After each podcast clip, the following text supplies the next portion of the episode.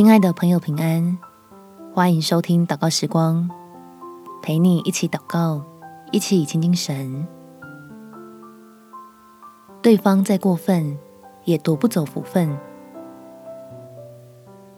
在箴言第二十三章十七到十八节，你心中不要嫉妒罪人，只要终日敬畏耶和华，因为至终必有善报。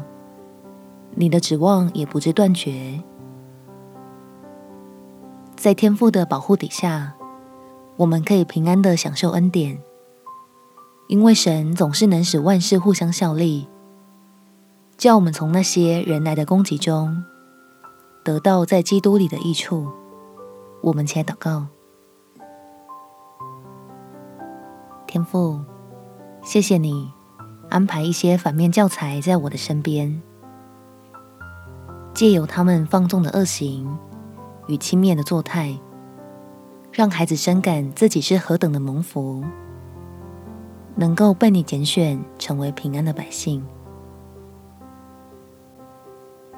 虽然他们曾经试图伤害我，却无法真正夺走我最重要的东西，就是你施行在我身上的恩典，那在基督里的盼望和喜乐。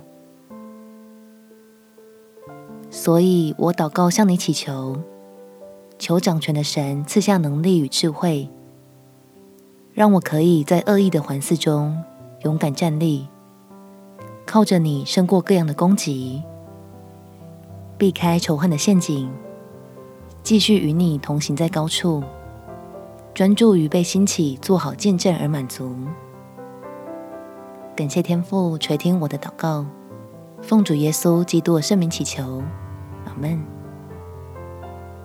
祝福你有美好的一天。耶稣爱你，我也爱你。